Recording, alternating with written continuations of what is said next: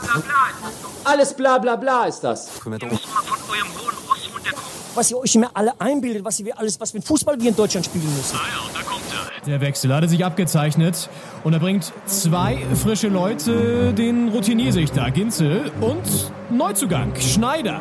Tippelt schon an der Seitenlinie, greift sich nochmal in die lange Mähne. Die beiden als Doppelspitze, ja, das passt. Slider! Slider!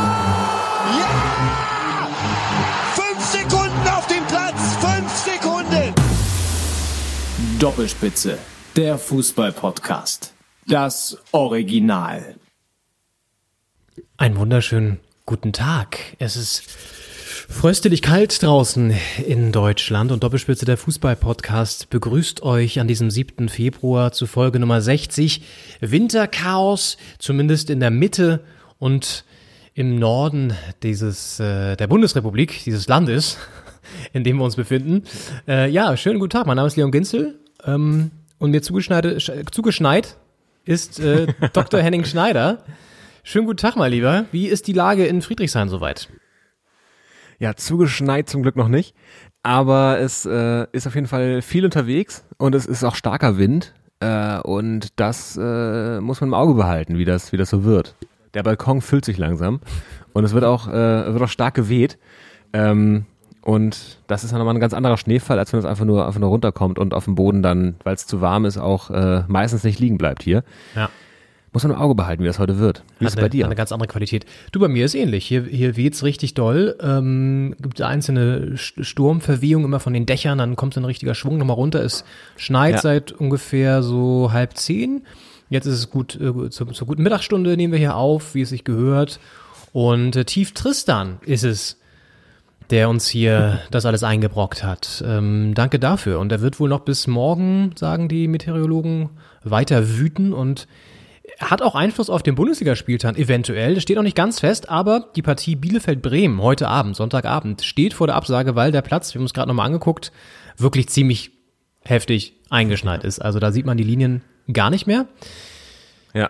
Und die Platzkommission Doppelspitze, entscheidet jetzt. genau. Unsere Platzbegehung gerade per Video Genau. äh, hat das nochmal gezeigt, dass es äh, doch da nochmal genauer geguckt werden muss von anderer Stelle, ist richtig. ob das stattfinden kann, ja. Wie, wie, Henning, wie stellst du dir so eine Platzkommission vor, die da jetzt drüber entscheidet? Wer ist da so mit dabei? Was sind da jetzt auch die Diskussionen, die geführt werden? Was würdest du sagen?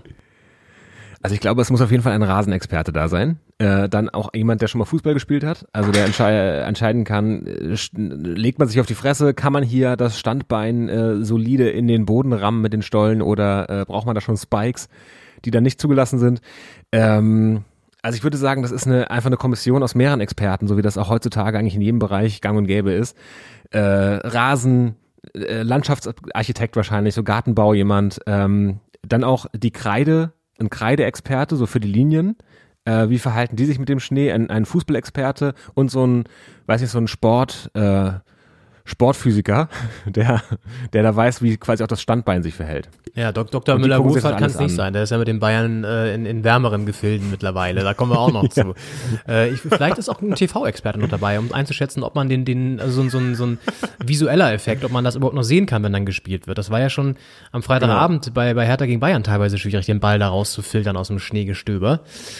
Ja, wenn da nur Schnee im Bild ist, Ja. dann äh, ist das nicht gut. Also, ähm, Deutschland so ein bisschen im Bitterchaos und ähm, das alles rund um den 20. Bundesligaspieltag, der schon zu sieben Neunteln äh, abgehakt ist. Ähm, zwei Partien fehlen also noch und äh, die anderen, die schon gespielt wurden, die werden wir natürlich für euch analysieren.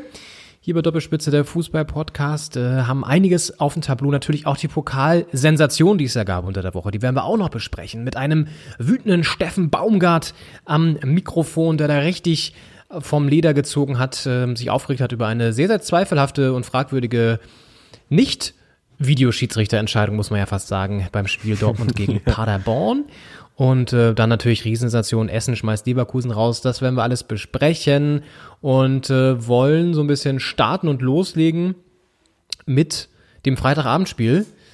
Denn äh, das war ja schon echt ein ja, turbulenter, intensiver Start in diesen Spieltag. Hertha gegen Bayern mit einer ja, unglücklichen Niederlage, muss man fast sagen, mit einem Zittersieg der Bayern letztendlich. 1 zu 0 im Schneegestöber des Berliner Olympiastadions.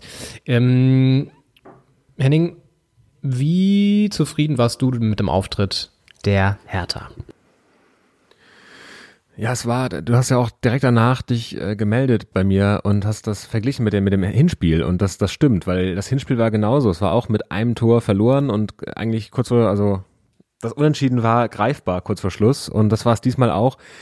Es ist so eklig, weil man hat ein sehr gutes Gefühl nach dem Spiel, aber hat trotzdem null Punkte und hat verloren und ähm, nach dem Hinspiel konnte man sich halt nichts kaufen von diesem guten Gefühl, weil man danach man hat halt gedacht, äh, dass wenn die Leistung jetzt gegen andere Teams kommt, dann kommen da genug Punkte, damit das eine entspannte Saison wird. Und die Leistung kam aber nicht und die Punkte kamen nicht.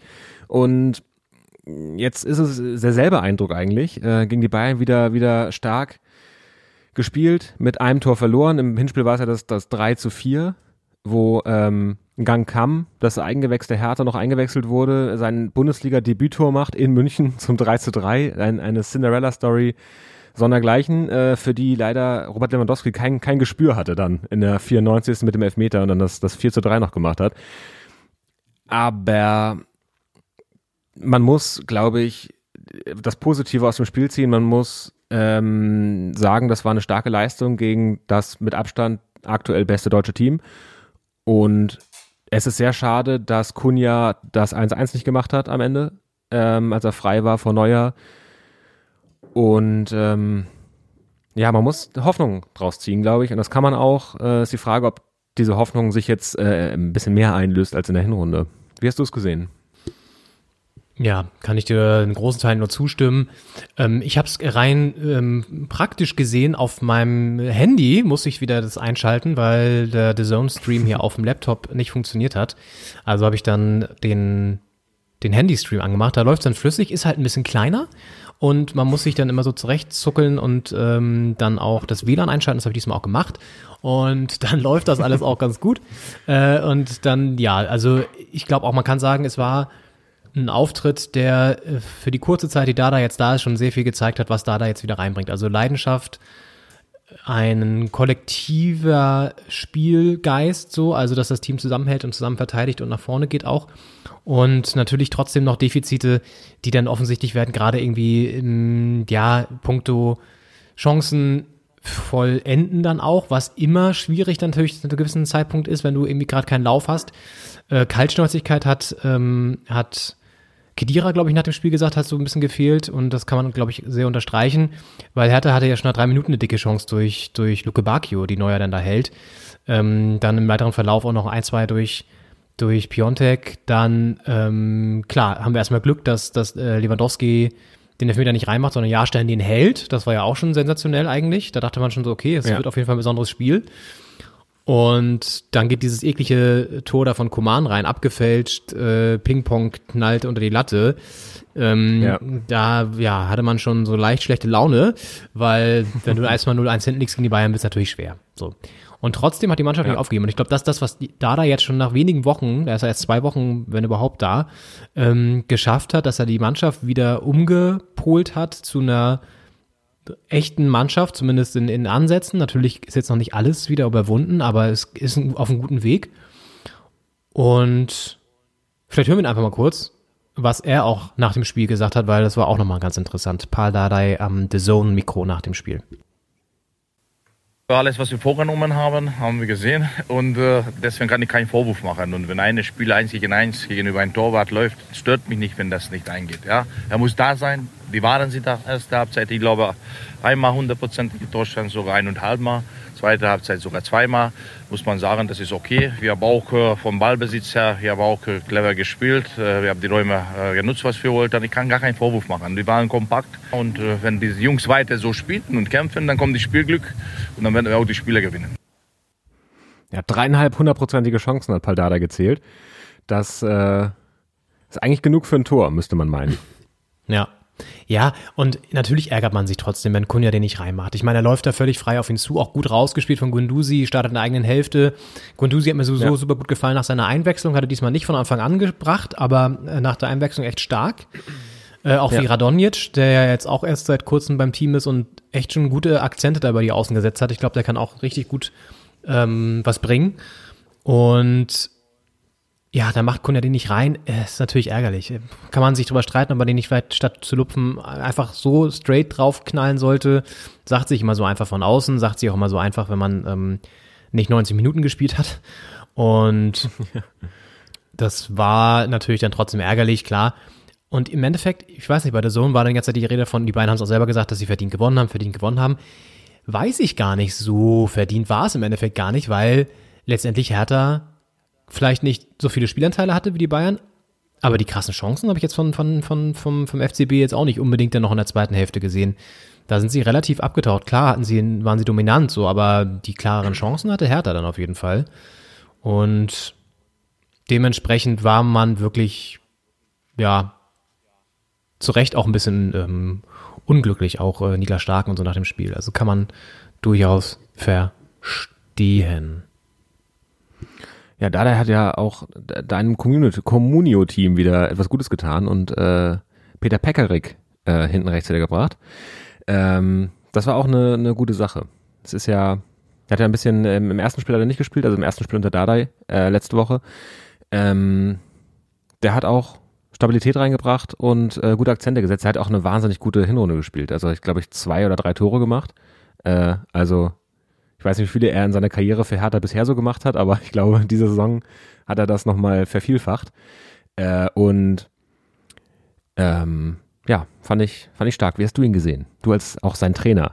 Als Trainer, der ihn schon verkauft hatte vor, vor einer Woche, ja. Weil ich dann doch Ah, gesagt okay. habe, okay, ich weiß jetzt nicht, inwieweit er spielen wird. Und wenn so ein neuer Trainer kommt, das ist jetzt auch auf der Torwartposition, kann natürlich viel verändern, wobei ich ja schon damals gesagt habe, jetzt nach dem Spiel gegen, gegen Frankfurt, dass ich es eigentlich eine schlechte Entscheidung fand. Aber ähm, ja, also insofern fand ich es gut, dass er ihn wieder gebracht hat. Und das hat einfach in der Viererkette hinten Stabilität gebracht. Es ist jetzt ärgerlich, dass Torunariga ausfällt. Wahrscheinlich auch ein bisschen länger mit einer Hüftprellung oder was auch immer das ist. Es ist ärgerlich, dass wir da Boyata immer noch nicht zurückhaben, weil das äh, hat man auch gesehen, als Alderete reinkam, hatte der schon ein, zwei Pässe, die jetzt nicht so unbedingt zielführend waren. Mm, Das ist auf jeden Fall jetzt auch nicht mehr die Qualität, so die man zumindest jetzt auch aus der ersten Hälfte und so ge gewohnt war dann auch. Ähm, ja, da muss er sich jetzt auch wieder neu einstellen, aber gut, das sind jetzt so die kleinen Baustellen. Ich glaube, im Grund, Grundsatz ist ein Aufwärtstrend zu spüren. Ich glaube auch, dass Kedira mit seiner Autorität doch was bringen kann. Ich glaube gar nicht durch die Ja. fußballerische Qualität erstmal im ersten äh, Schritt, sondern einfach durch seine Präsenz und äh, wie er halt auf dem Platz auch dirigieren kann. Ja, ich glaube auch dadurch, was er schon erreicht hat. Also ich meine, der hat äh, in Stuttgart sehr gut gespielt, der hat in Madrid gespielt, äh, in Turin, äh, überall auch zum äh, zum Stamm gehört, zumindest eine Weile in Turin, jetzt zum Schluss nicht mehr. Ist Weltmeister geworden 2014 äh, und überhaupt 2014 war ein wahnsinnig erfolgreiches Jahr, auch in, in Spanien mit Real Madrid, äh, mit, der, mit der Nationalmannschaft, äh, wahnsinnig viel gewonnen in dem Jahr. Ich glaube, der hat einfach eine Autorität, die der Mannschaft, die Hertha jetzt gerade gut tun kann. Ja, man muss natürlich abwarten, wie weit davon noch übrig ist. Ne? Er sagt er selber auch, ähm, er hat jetzt einfach echt ewig lange nicht gespielt und dann bringt dir vielleicht auch die Autorität nicht so viel, wenn du ihn nur von der Bank bringen kannst. Ne? Aber wird sich alles noch entwickeln, wenn wir abwarten. Ich denke mal, so in drei Spielen oder so wird man dann eine klare Tendenz sehen. Und das ist auch das nächste Ding. Man braucht jetzt noch ein bisschen Zeit. Das Problem ist, die Zeit haben wir natürlich im Keller aktuell nicht. Ja, also wenn du jetzt auch siehst, kommen wir noch zu, dass Köln und Mainz beide gewonnen haben. Vor allen Dingen Köln jetzt erstmal weg ist auch. Und Mainz da von unten so ein bisschen ranrückt, sind diese null Punkte aus zwei Spielen, sind, die es ja sind, zwei Niederlagen zum Start für neuen Trainer natürlich auch nicht so geil, ne? Aber das ist halt dieses heftige Programm, worüber wir gesprochen haben, was jetzt einfach auf die Hertha zukommt.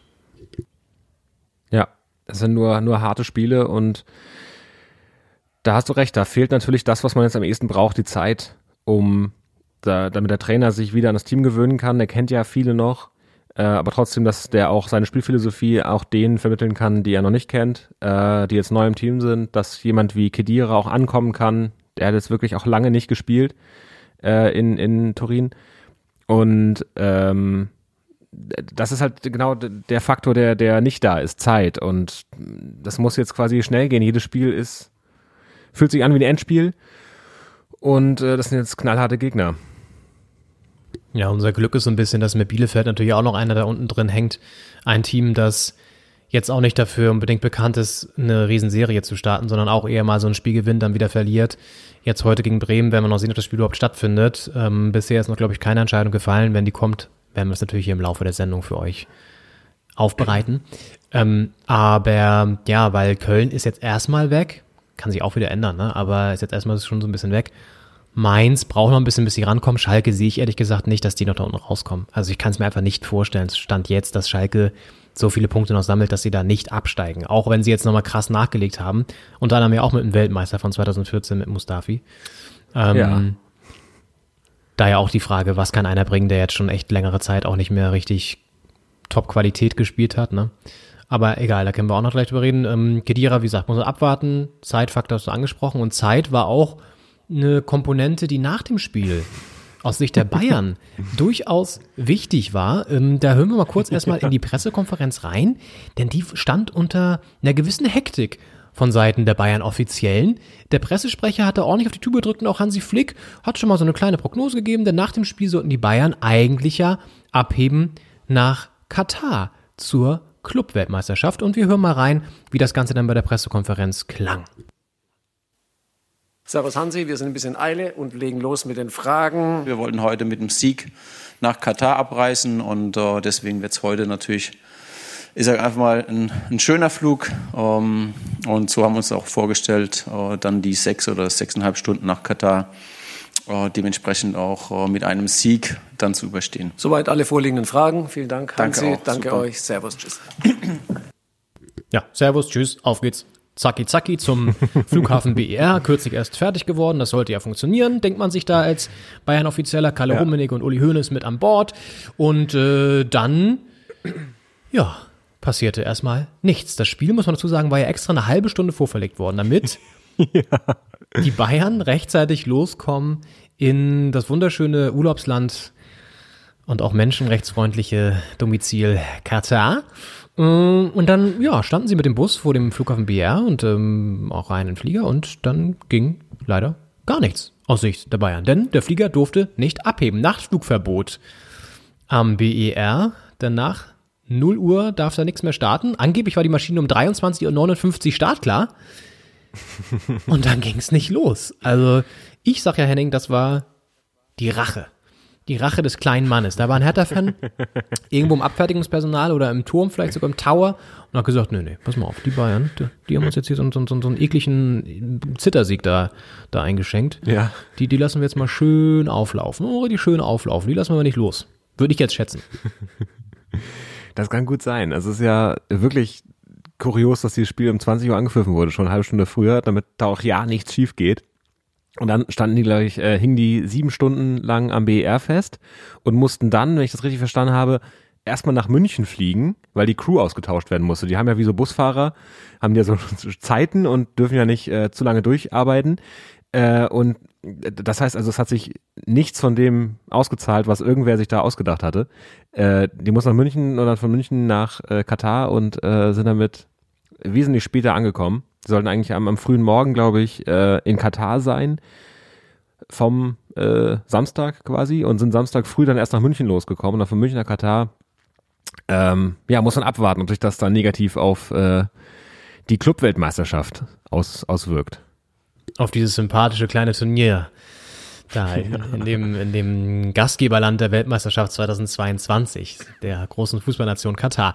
Ähm, ja, Kalle Rummenigge hat auch ein bisschen rumgeweint ähm, und, und der Bildzeitung gesagt, äh, Zitat, wir fühlen uns von den zuständigen Stellen bei der brandenburgischen Politik total verarscht.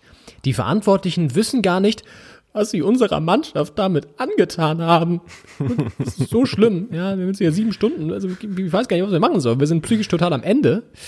So klingt es bei der weinerlichen äh, Stellungnahme von Karl-Heinz Rummenigge. Ich sag mal so, Kalle, fahr dich ein bisschen runter. Das kann passieren.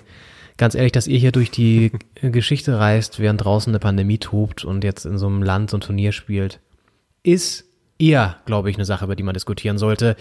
Ist unglücklich gelaufen, aber ich sag mal so, es äh, sollte euch eine Lehre sein. Denn in Berlin, ähm, ja, rächt man sich ganz gerne mal, wenn man hier so einen so einen Auftritt hinlegt. Also ich habe da wenig bis gar kein Mitleid, muss ich ganz ehrlich sagen. Ja, es ist so eine gewisse, da fehlt, und man merkt, da fehlt der, der ÖPNV äh, die ÖPNV-Erfahrung bei den Bayern. Also es ist einfach was, was mal passiert. Wenn du fährst mit der mit der Ringbahn zur, zur U7 und das dauert da mal sieben Stunden länger, als du dachtest. Äh, das, das kann einfach vorkommen, ähm, wenn da ein paar Züge ausfallen. Und wenn man natürlich immer mit, mit äh, Taxi, äh, Shuttle und, äh, und Bus überall hingebracht wird, dann äh, wartet das Gefährt immer schon auf einen. Äh, und das ist dann halt, äh, kann mal schiefgehen mit dem, mit dem Flieger. Ja, ich finde, was einfach so zu kurz kommt bei der ganzen Nummer oder auch was du auch dann bei den Spielen so rundherum, dann auch bei den Statements danach, dann fragen auch mal so lustige Journalistinnen, Kollegen so, ja, ähm, und äh, ist die Sonnencreme schon im Gepäck und so alles so lustige Fragen so rund um dieses Katar-Ding, wo ich denke, können wir das auch vielleicht mal kritisch irgendwie kurz beleuchten, dass jetzt sowas überhaupt noch sein muss in Zeiten, wo wirklich einfach gerade die die die Zahlen nach wie vor nicht krass runtergehen. Es zwar so ein bisschen besser aussieht alles, aber ähm, der Fußball sowieso eine krasse Sonderposition hat und das dann immer alles so ein bisschen so so flapsig so äh, einzufliegen und damit zu legitimieren, finde ich schwierig und ähm, dementsprechend kann man fast sagen, war das vielleicht immer die gerechte Quittung dann auch. Ja, das ist. Und auch mal ernsthaft thematisiert wird. Also Ja. jetzt von den Seiten der Bayern eben, weil, weil da was richtig schief gelaufen ist. Äh, aber es ist, macht, öffnet das Thema für eine, für eine ernste Debatte, die dann auch in alle Richtungen gehen kann. Naja, ob das jetzt so eine, ob das jetzt dafür öffnet, würde glaube ich jetzt eher nicht, ehrlich gesagt. Aber ähm, ich Ja. finde es jetzt sowieso, ich meine, die Bayern machen ja auch nach wie vor Trainingslager in Katar. Hauptsponsor oder einer der Sponsoren ist äh, Katar. So, also ich glaube, die haben jetzt nicht so eine kritische Distanz zu dem Ganzen. Ähm, und das macht es halt auch so ein bisschen schwierig. Naja, äh, ja, es gab ja auch unter der Woche die Ergebnisse Taskforce Fußball. Können wir vielleicht nachher nochmal kurz drüber reden, ähm, die ja so eine Zukunftsvision des, des deutschen Fußballs festlegt. Da geht es auch um so Sachen wie Gehaltsupergrenzen, da geht es um so Sachen wie äh, Investitionen in Fußball und so weiter und ähm, ja. Spielt da alles mit rein auf jeden Fall und mal sehen, wie die Bayern sich dann bei diesem tollen Turnier schlagen. Das eigentlich keiner interessiert. So. Ähm, wird, glaube ich, übrigens, äh, es war auch lange unklar, ob das überhaupt übertragen wird. Und ich glaube, jetzt überträgt es The Zone. Und auch da muss ich sagen, ähm, rund um dieses Spiel bei der, also Hertha gegen Bayern, haben sie das dann auch so ultra abgefeiert, dass sie das übertragen und dass sie auch generell jetzt den Rekordmeister noch in den nächsten Tagen sehen wir jetzt dreimal und so und du denkst so, ey, also ist da noch eine Distanz überhaupt vorhanden oder ist das alles so ein bisschen so, so, so, so Hofberichterstattung und, und irgendwie, Ja. weiß ich nicht, ich finde das manchmal alles ein bisschen zu klebrig, nah und gekumpelt. Ist mir zu viel gekumpelt teilweise da. Ich Ja. weiß nicht. Der FC, FC Bayern TV. Ja, ich meine, es ist nicht nur, nicht nur The Zone, ne? Das haben ja auch andere Sportsendungen. Du bist halt immer im Zwiespalt, weil du natürlich auch Geld damit verdienst. Aber ich fand das teilweise schon sehr bizarr, wie sie sich da so anbiedern, dass sie jetzt den großen Ja. FC Bayern dreimal zeigen dürfen und so. wo Du denkst, ja, toll, wow, super. Naja, es ist irgendwie, ich finde es merkwürdig. Ja, meinst du, die Bayern holen das Ding? Ist mir scheißegal. Ja, wirklich, das ist also wirklich, wenn, wenn mir ein Turnier äh, egal ist, äh, dann ist das, das, also, sorry. Also, Ja. ja. Gut, Samstagspiele, die sind mir nicht egal, äh, die noch waren gestern. ähm, da war einiges los und Ja. Derby Time. Derby Time in the Fußball-Bundesliga und ähm, äh, ein überraschendes Derby-Ergebnis gab es am, gab's am, gab es am gestrigen Abend.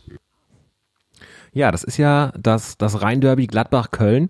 Das war ja das erste Geisterspiel der Corona-Krise, glaube ich, oder? Das war doch 2020 noch, bevor der Spielbe Be- Spielbetrieb Mhm, genau. abgebrochen wurde. Ja, ja. Haben die ja das noch gemacht. Also die haben da am meisten ähm, Geisterspielerfahrung. Und äh, das konnten die Gladbacher nicht ummünzen für sich. Nee, denn es gab den ersten Kölner Derby-Sieg seit drei Jahren, 2-1 in Gladbach.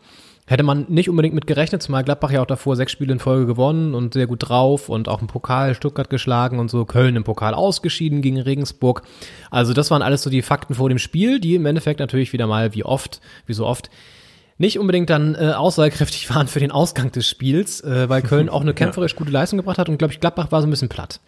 Ich glaube, die waren so ein bisschen platt und haben auch kein wirkliches Mittel gefunden. Aber ich fand auch Gladbach, das hat man schon gegen Stuttgart gesehen, ähm, das war auch teilweise sehr Zufallsprodukt, diese, diese die Tore. Und klar, so ein bisschen abgezockter und so, aber da hat man schon so ein bisschen gesehen, Gladbach ist vielleicht ein bisschen müde teilweise. Und das hat sich gestern vielleicht auch nochmal gezeigt und ja. Insofern für Köln wichtig, ne? Zweiter Sieg in Folge, klettern da unten jetzt ein bisschen raus. Schon vier Punkte vor Hertha. Ja. Wir waren ja äh, neben aller ähm, Verbindung zu, zu Kevin Schulte und äh, den Gladbachern im Allgemeinen, äh, waren wir als Herthaner ja auch interessiert daran, dass Gladbach äh, da die Punkte behält. Denn Köln war ja mit dem Sieg gegen äh, Bielefeld am letzten Spieltag an der Hertha vorbeigezogen und weil die Hertha jetzt ja gegen die Bayern äh, leider keine Punkte mitgenommen hat, äh, sind die Kölner jetzt wirklich auf vier Punkte weggezogen.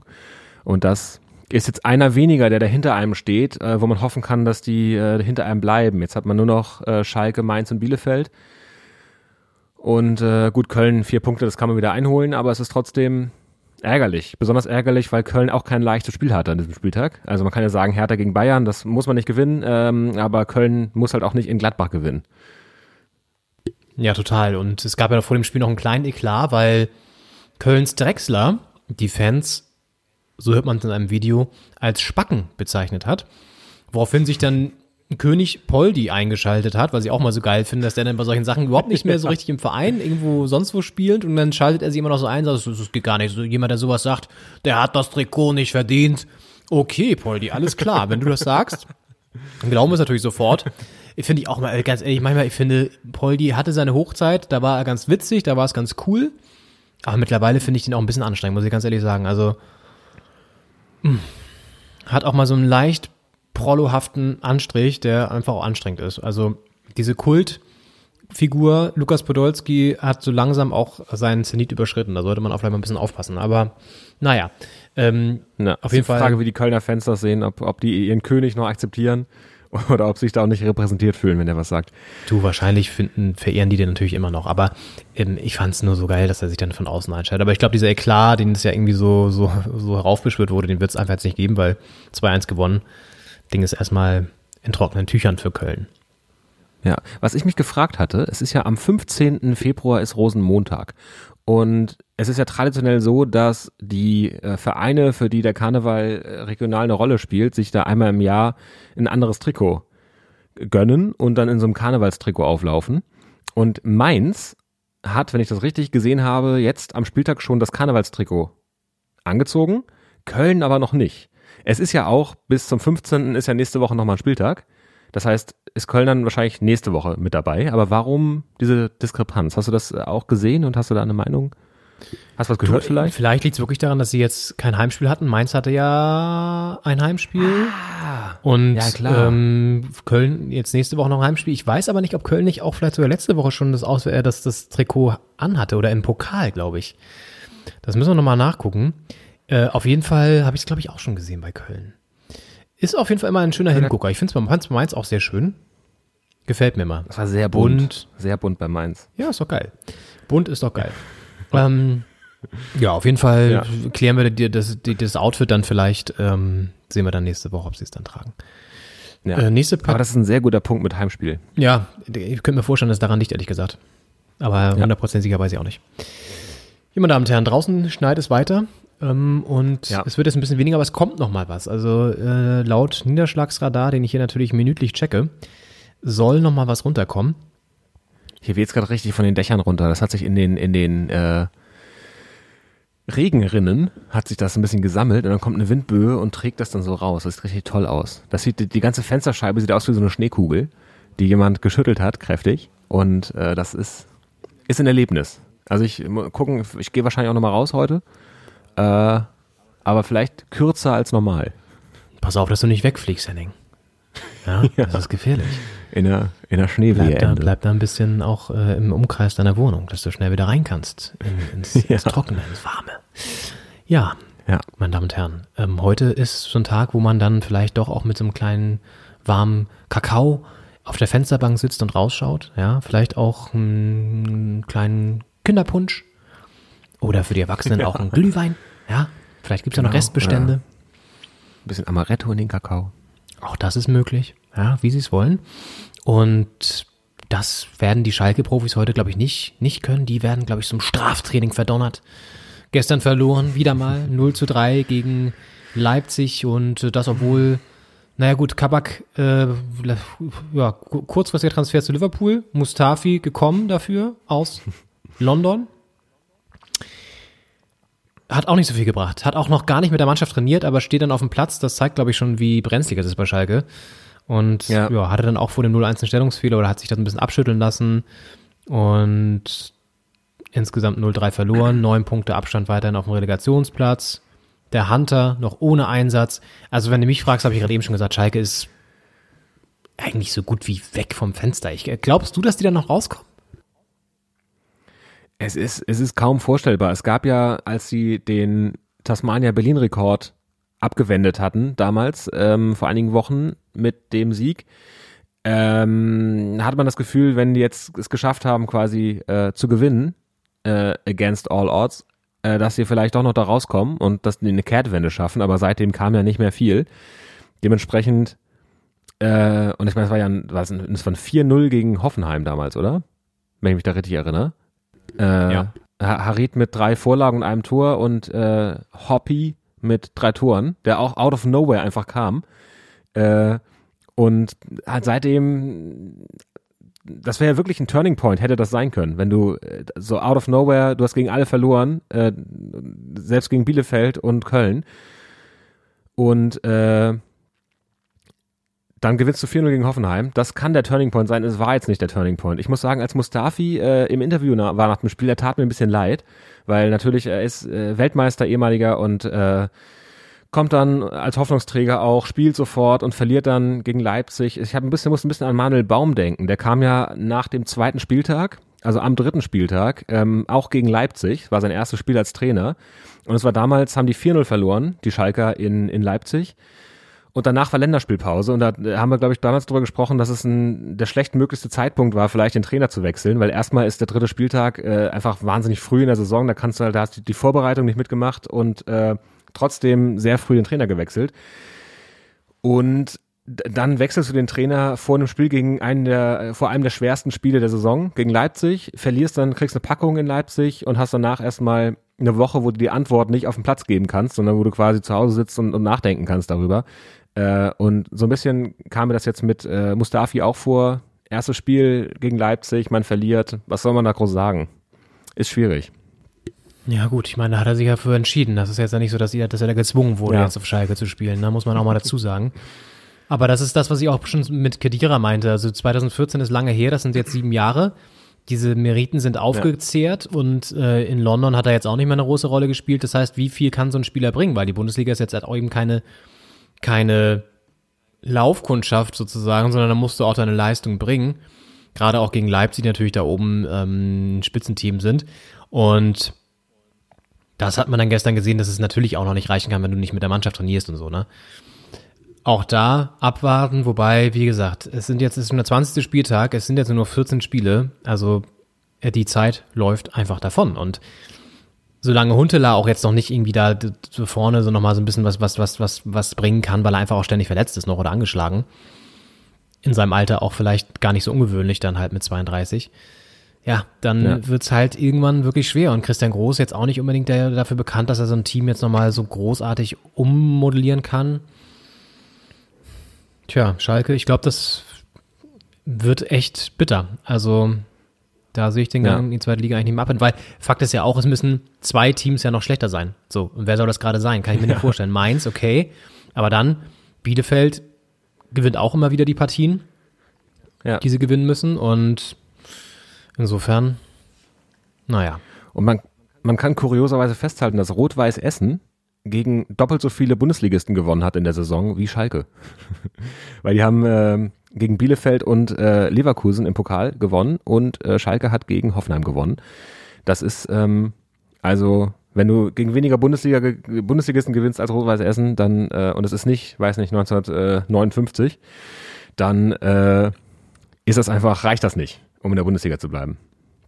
Ja, und es ist nach wie vor so erschreckend, wie schnell es gehen kann, dass ein Team da so heftig reinrutscht das jetzt ja auch nicht unbedingt, ich sag mal, einen grottenschlechten Kader hat, ne? Das ist ja auch so. Der Kader ist ja auch zumindest, sagen wir mal so, zwischen Platz 10 und 14, würde ich jetzt den mal einschätzen. Aber da siehst du halt mal, was es, was es, äh, äh, ja, sozusagen, wozu es führen kann, wenn du da keine richtige, klare Strategie hast, wenn das alles Individualisten sind und es keinen richtigen Teamzusammenhalt gibt. Und wenn das Umfeld dann natürlich auch mal noch reinspielt, dann kann es so schnell runtergehen. Erinnert ein bisschen an den HSV, auch wenn es natürlich ganz andere Voraussetzungen sind und auch ganz andere Umstände und alles kannst du nicht eins zu eins vergleichen. Aber Ja, der Gang in die zweite Liga, ich glaube, den, der ist kaum noch abzuwenden für Schalke. Für Ja. Augsburg und Wolfsburg, äh, Augsburg, naja, muss auch ein bisschen nach unten gucken, aber Wolfsburg spielt in ganz anderen Kategorien. Die sind aktuell Tabellen Dritter, gewinnen auch wieder 2-0 in Augsburg. Und Wechhorst mit seinem 14. Saisontor, der Typ knipst auch wie am Fließband aktuell. Und ähm, Augsburg allerdings nur mit einem Sieg aus den letzten sechs Spielen. Da wackelt Trainer Heiko Herrlich auch ein bisschen, hat jetzt eine kleine Jobgarantie bekommen, aber das ist noch so ein Team, was reinrutschen könnte, würde ich sagen. Das stimmt, die müssen aufpassen. Das ist eigentlich der, der klassische Hertha-Kandidat äh, oder der, der Hertha-Saisonverlauf. Es läuft ganz okay, man ist ganz zufrieden und dann hat man plötzlich so eine Streak, wo es äh, vier, fünf, sechs Spiele nicht läuft und dann rutschst du ganz schnell unten rein und dachtest eigentlich, das wird eine relativ entspannte Mittelfeldsaison. Das könnte Augsburg noch blühen. Und äh, vor allem, wenn man jetzt Augsburg-Wolfsburg vorher gelesen hat, dachte man auch nicht, dass Augsburg das jetzt unbedingt gewinnt. Weil Wolfsburg mit, mit Wechhorst vorne doch sehr gut drauf war oder drauf ist. Und ähm, ist ein erwartbares Ergebnis gewesen. Ja, und es ist bei Wolfsburg eben auch nicht nur Wechhorst, sondern du hast da auch halt mit Glasner eine Kontinuität und einen guten Trainer an der Seitenlinie, der auch äh, für was steht, ein Team entwickelt, ein Team stark machen kann und äh, ver verbessern kann vor allen Dingen. Und der auch defensiv da eine ziemlich gute Grundstabilität reingebracht hat. Und ähm, Wolfsburg in der Verfassung auf jeden Fall Kandidat für die Champions League, was man jetzt auch vor der Saison nicht unbedingt gedacht hat vielleicht. Aber unter Glasner, wie gesagt, dieser Trend sehr, sehr ja, ähm, positiv. Und Ja. mit Riedle Baku auch ein Nationalspieler jetzt äh, vorgebracht wieder für Deutschland, der äh, da auch echt wieder getroffen hat jetzt auch. Und ähm, beziehungsweise der hat er getroffen, ein Tor wurde aberkannt, glaube ich, von ihm. Aber, eins auch gemacht, glaube ich. Ah, ja, eins, genau. eins aberkannt und danach eins gemacht, fünf Minuten später. Ja. Genau, und also so, das, das sind auch ein paar positive Entwicklungen, so was einzelne Spieler betrifft, ähm, die, die echt ganz schön sind. So von Wolfsburg, wie gesagt, kann man auch wieder halten, was man möchte. Ist halt auch ein Verein, der durch sehr viel Geld von außen von einer sehr großen ähm, Automobilmarke natürlich gepampert wird. Aber ähm, ja. so rein von der, was Glasner da abliefert, ist es, glaube ich, schon respektabel. Ja, mal abwarten, wie das dann im weiteren Saisonverlauf so weitergeht. Ja, ich meine, die sind Dritter jetzt und da ist auch Ja. nach oben hin äh, Im Pokal noch dabei. mal, Leipzig. Ja. Schalke ja geschlagen unter der Woche 1-0. Kommen wir, kommen wir Könnte gleich eine- noch zu, liebe Freunde. Kommen wir gleich noch zu. Ähm, Eine starke Saison werden in Wolfsburg. ja, hätte man, wie gesagt, vielleicht nicht unbedingt so gedacht. Ja. Leverkusen-Stuttgart, Henning. Ähm, das hätte man auch nicht gedacht, dass das ein 5-2 wird. Oder hättest du das, hast du das davor gedacht? Hast du, da- hast du da, hast du da einen Fuffi gesetzt vielleicht sogar? Ich hab, ich bin äh, reich geworden mit diesem Ergebnis. Nee, ich habe das äh, nicht gedacht. Ich habe schon gedacht, dass Leverkusen das gewinnt. Ich habe auch gedacht, dass das ein, ein starkes Spiel wird, dass man sich gut angucken kann, aber dass es so sehenswert wird, äh, habe ich jetzt nicht erwartet. Sieben Tore. Das ist, äh, die letzten Spieltage waren ja relativ eher torarm. Äh, viele Unentschieden auch und das ist jetzt ein, ein sehr deutlicher Sieg. Ähm, ja, Wahnsinn. Und äh, ja, starke Leverkusener, die wieder in der Spur sind. Die waren ja mal Tabellenführer. Da hat sich ja einer von uns, wir wollen jetzt, wir wollen das anonymisieren, auch äh, er hat äh, da irgendwie gesagt, die könnten vielleicht auch bei der Meisterschaft noch eine Rolle spielen. Dann, dann kamen eine, ein paar schwierige Wochen und jetzt sind die da, sind die wieder da. Und äh, das ist wirklich, wirklich stark, was sie spielen. Starker Tempofußball. Ist vielleicht wie in so einer Beziehung. So eine, war so eine schwierige Phase, die hat man jetzt ein bisschen überwunden. Aber so ganz weg ist es noch nicht. Also so, so ein bisschen kriselt es immer noch. Und, ähm, und ja, weil ich meine, unter der Woche gegen Essen da rauszufliegen, die hatten natürlich Chancen für drei Spiele gegen, gegen RWE, aber haben halt das Tor Ja. nicht gemacht oder äh, die Tore nicht gemacht. Eins haben sie ja gemacht. Aber äh, das macht sie natürlich dann irgendwann bezahlt, also äh, kann, ja, macht sich bezahlt. Und das Gegenteil davon heißt, ähm, äh, äh, ja, Das rächt sich. Rächt sich, danke Henning, danke. Ähm, sehr gut.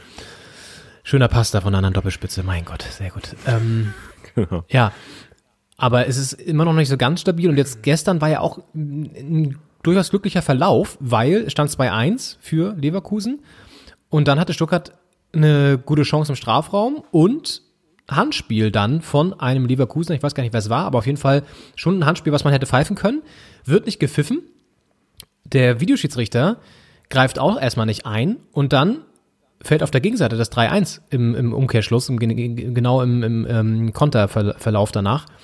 und steht halt statt 2-2 womöglich durch einen Elfmeter 3-1 plötzlich. Das ist natürlich auch eine Ja. sehr, sehr kippelige Szene gewesen und da muss man auch wieder sagen, warum greift da der Videoschiedsrichter nicht ein? Weil es war schon auch, Materazzo danach auch gesagt, Pellegrino Materazzo, ähm, er versteht nicht mehr, was jetzt eigentlich zählt beim Handspiel. Was ist da die Regel? Und ich glaube, das war gestern wieder so ein Ding, weil der Leverkusen hatte, hatte die Arme sehr weit oben, hat, wo sie nicht sein sollten und das war für mich auch ein klares Handspiel.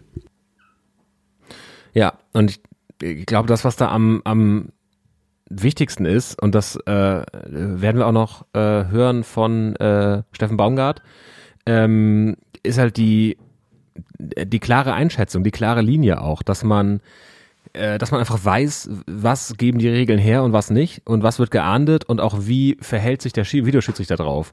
Und dann ist diese, diese Sache mit der, mit der klaren Fehlentscheidung, bei der der eingreift, ist einfach zu schwammig formuliert. Das haben wir auch schon vor Wochen äh, oder letzte Woche. Jedenfalls haben wir das schon mal besprochen. Und ähm, es fehlt einfach die Verlässlichkeit, die Transparenz, dass die Spieler wissen, was passiert da jetzt auch.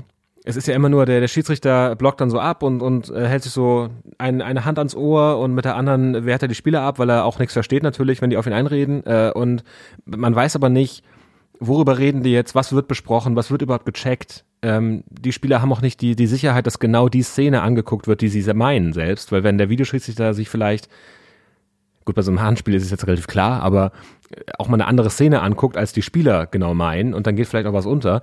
Also es ist nicht so transparent und in der Entscheidungsfindung ist das, glaube ich, das größte Problem, weil ich glaube, mit der Entscheidung am Ende können alle leben, wenn die richtige Entscheidung getroffen wurde, aber wenn das so glasklare Fehlentscheidungen dann durchgewunken werden oder einfach nicht klar ist, was wird da gerade kommuniziert zwischen Schiedsrichter und Videoraum, äh, dann wird es schwierig.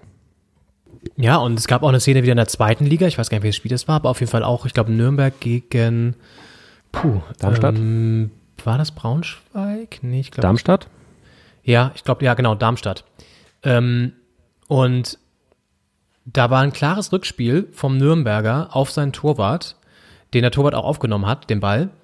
Und wurde nicht gepfiffen. Und das, das ist ja eine Szene, die kannst du dir auch im Keller in aller Ruhe nochmal angucken. Und dann siehst du ganz klar, es war ein Rückspiel. Da musst du eingreifen, wird wieder nicht eingegriffen. So, auf der Gegenseite fällt das Tor für Nürnberg dann. Also auch da wieder so eine Sache, wo halt echt genau dafür ja eigentlich der Videobeweis da ist, ähm, Ja. Gerechtigkeit zu schaffen, wenn der Schiedsrichter auf dem Platz es einfach nicht gut gesehen hat, was da passieren kann.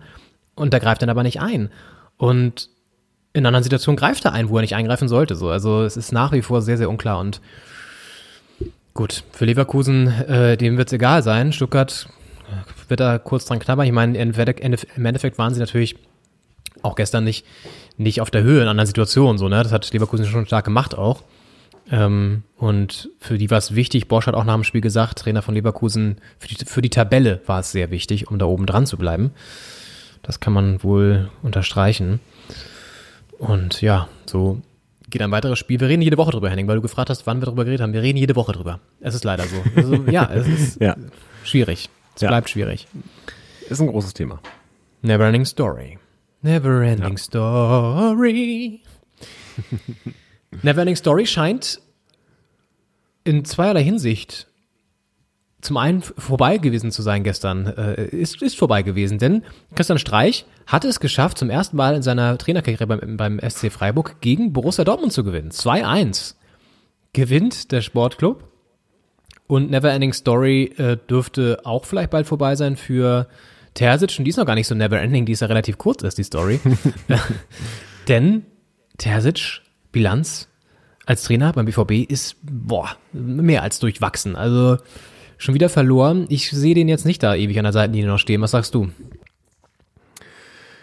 Ja, ist schwierig. Ist ja so ein Interimstyp, der ja am Anfang auch sehr erfolgreich war und äh, da, da konnte man sich vorstellen, dass es ein bisschen ähm, wie bei den Bayern mit Hansi Flick wird, der ja auch nach Niko Kovac eher so als Zwischenlösung kam und dann das Triple geholt hat. Also nicht, dass Dortmund jetzt das Triple holt unbedingt, aber dass das doch einer für die Zukunft werden könnte, der sich dann durchsetzt als Interimslösung, äh, als ursprüngliche. Aber so richtig äh, ist der, der, der Dortmund-Zug dann nicht am Rollen. Ich meine, das Spiel gegen, gegen Gladbach neulich, als sie 0-1 hinten lagen, das 2-1 drehen und dann 4-2 verlieren, jetzt verlieren sie in Freiburg. Und äh, ja, die waren alle sehr, also Mats Hummels äh, und auch Emre Can im, im Interview danach haben alle sehr betont, dass Freiburg äh, zweieinhalb Mal aufs Tor geschossen hat. Äh, das alles auch äh, größtenteils außerhalb des 16ers. Und dann sind halt zwei davon drin. Marvin Hitze halt auch wirklich nicht gut aus bei dem einen Tor. Ähm, es ist ein bisschen eklig, weil er da nicht gegen den, gegen den Pfosten springen möchte, aber irgendwie muss er, muss er einen Schritt raus machen oder irgendwas anderes. Also es sieht sehr, sehr unglücklich aus, einfach wie er da den Ball nicht äh, um den Pfosten gelenkt bekommt. Und natürlich kannst du dann sagen, Freiburg schießt zweimal drauf und macht zwei Tore. Wir schießen zehnmal drauf und machen ein Tor. Ist dann, ist dann manchmal so. Aber letztendlich droht Dortmund da so ein bisschen abzurutschen äh, von der Spitze. Und ich meine, die müssen international spielen nächstes Jahr. Äh, und Euroleague ist eigentlich schon zu wenig. Auch um so eine Frage wie bleibt, äh, bleibt Haaland, äh, bleibt äh, Sancho. Ähm, das sind einfach äh, Fragen, die mit Nein beantwortet werden, wenn die Euroleague spielen, würde ich sagen. Ja, durchaus richtig, weil jetzt aktuell Platz 6 sieht halt so aus, als wäre es dann nicht die Champions League. Und wenn man sich mal so anguckt, Terzic ist ja gekommen nach dem 5-1 gegen, also 1 zu 5 gegen Stuttgart. So, dann haben sie gegen Bremen gewonnen, gegen Union verloren. Im Pokal gegen Braunschweig gewonnen, in der Liga gegen äh, Wolfsburg und Leipzig auch gewonnen. Also erstmal ein positiver Trend. Und dann ging's Ja. los. Unentschieden gegen Mainz. 2-1 verloren gegen äh, Leverkusen. 4-2 gegen Ja. Gladbach verloren. Ja. Und äh, dann zwischendurch ein Sieg gegen Augsburg, jetzt wieder gegen Freiburg verloren. Also wirklich eine sehr, sehr ähm, durchmischte Bilanz bis hin zur eher negativen äh, Konnotation, würde ich jetzt hier mal so sagen, als ähm, ja, literarisch äh, belesener Mensch. Ähm, nein, aber so, also Ja. eher so mit so, einem- so einem Drift in Richtung negativer äh, Bilanz. Und Auf jeden Fall. Aki Watzke auf der Tribüne sah auch wieder nicht so wirklich glücklich aus. Hat ja immer so eine Jacke an, finde ich auch interessant, ist glaube ich das Logo von der, von der Marke, wo aber so ein Fadenkreuz immer an der Seite ist. Also am, am Ärmel ist so ein, so ein angenähtes Fadenkreuz. Ah, muss halt hoffen, dass da nicht der Herr Hopp äh, da mal reingeschoppt wird oder so. Ja, eben, das ist doch immer Ähm, höchst ja. umstritten. Also, ja, so zielsicher wie das Fadenkreuz ist Dortmund gerade aktuell also nicht. Ja. Mm, es ist, äh, ich hab gerade den Faden verloren. Äh, was sagen? Bei Aki Watzke verliert man gerne mal den Faden, Henning, das ist kein Problem. Das ist kein Problem. Das Fadenkreuz verloren. ähm, naja, zu Dortmund haben wir ja auch eigentlich alles gesagt. Es sei ja, ach, ach so, richtig. Der, der Kommentator meinte, Ja, gerne. ähm, dass die, die letzten Niederlagen waren ja gegen äh, Gladbach und Leverkusen. Das ist ja okay, aber jetzt gegen Freiburg äh, wird schwierig. Und da dachte ich mir, das kann nicht der Dortmunder Anspruch sein. Ich meine, es war jetzt auch kein Dortmunder, der das gesagt hat, aber ich glaube, das ist auch die falsche Sicht auf die Dinge. Ich glaube, als Dortmund hast du den Anspruch, Zweiter zu sein und die Bayern zu ärgern. Äh, und das, sind ein, das ist ein Platz, auf dem du quasi gegen, gegen Mannschaften wie, wie Leipzig, Leverkusen, äh, Gladbach auch äh, gewinnen möchtest und nicht sagst, haben wir verloren, war halt auch Leverkusen. Ne? Also äh, ja, die, die Krise ist da, glaube ich, schon deutlich länger als jetzt äh, nach dem Freiburg-Spiel. Zumal sie ja dann plötzlich in Leipzig aber ja gewonnen haben. So. Also es ist super schwankend Ja. die Leistung. Auch ein Reus bringt aktuell nicht wirklich das, was er mal konnte. Ich glaube, der ist auch wirklich so ein bisschen über den Zenit mittlerweile hinaus, auch durch die ganzen Verletzungen. Und Ja. steht dann immer nach dem Spielfeld, äh, nach den Spielen an den Spielfeldrand und sagt, ja, war scheiße. Haben, ja, war richtig, kann ich ja noch sagen, war jetzt scheiße. Natürlich fühlen wir uns scheiße. So, aber sagt er jetzt auch schon zum hundertsten Mal. Hat jetzt auch irgendwann die, die Wirkung äh, f- verwirkt. So, also es ist Ja. irgendwie Dortmund, Anspruch und Wirklichkeit klaffen da meilenweit auseinander aktuell. Und ich, ja, das Ding ist, jetzt wieder den Trainer zu wechseln, kannst du eigentlich auch nicht bringen, weil dann musst du natürlich auch wieder jemanden präsentieren, der vielleicht länger bleibt, weil dann, sonst könntest du auch Terzic erstmal behalten. Ähm, Ja. Ist irgendwann ja auch eine Geldfrage und auf der anderen Seite jetzt noch mit Terzic durch den Rest der Saison gehen, mit dem Risiko, dass er dann das vielleicht auch nicht schafft, auch schwierig. Also brenzliche Situation.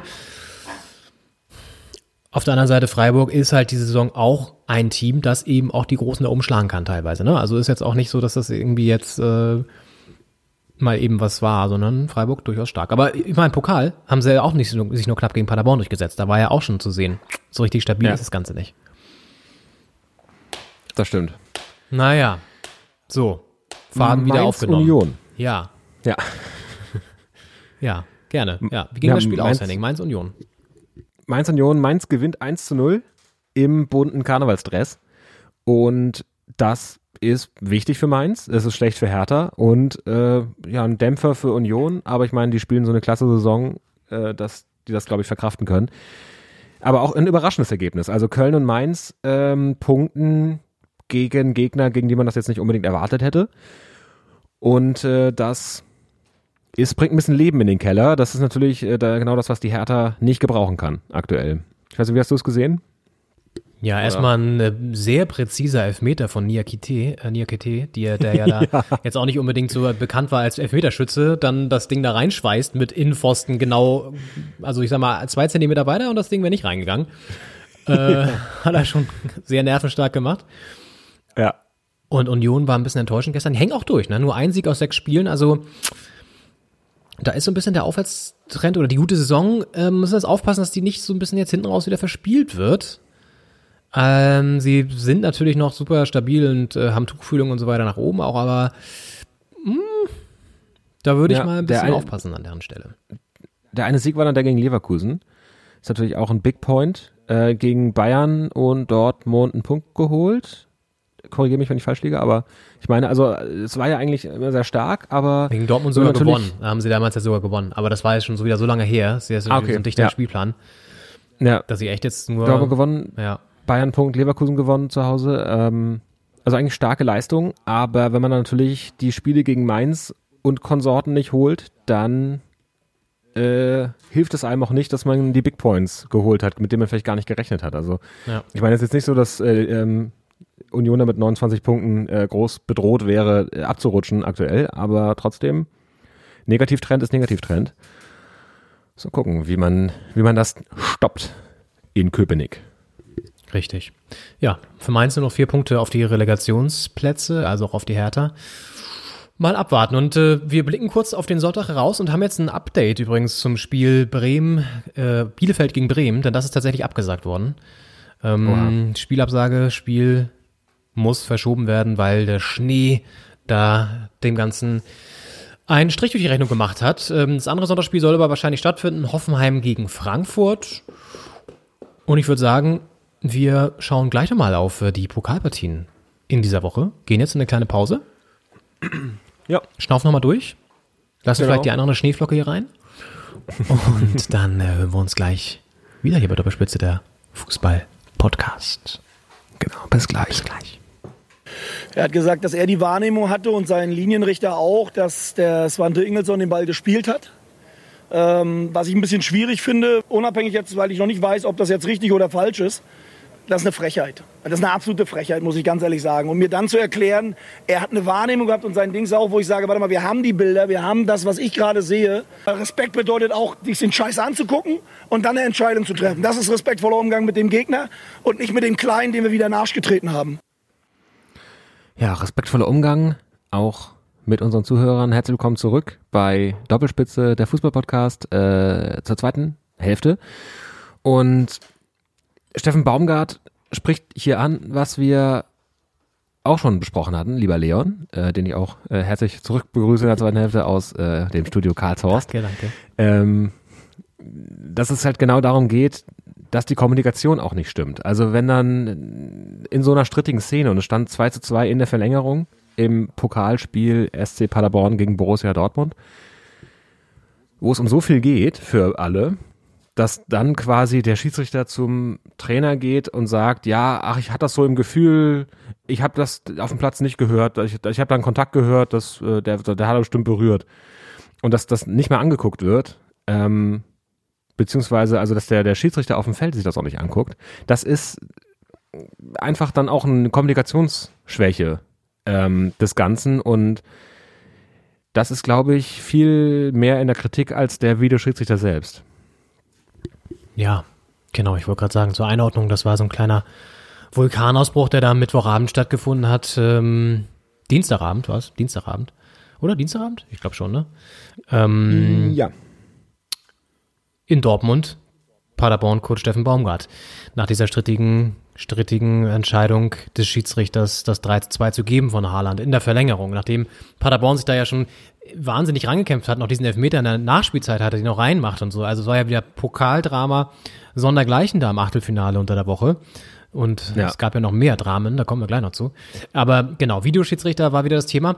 Und der DFB hat ja danach gesagt, na na, ähm, der soll sich mal nicht so aufregen, das haben wir alles schon richtig entschieden, weil ähm, der Beweis Film, der sozusagen der Filmbeweis nicht erbracht werden konnte aus dem Kölner Keller heraus, dass es einen Kontakt nicht gab. Also sozusagen äh, diese, sie konnten es nicht mit einer klaren Szene widerlegen, dass der Schiri auf dem Platz eine falsche Entscheidung getroffen hat.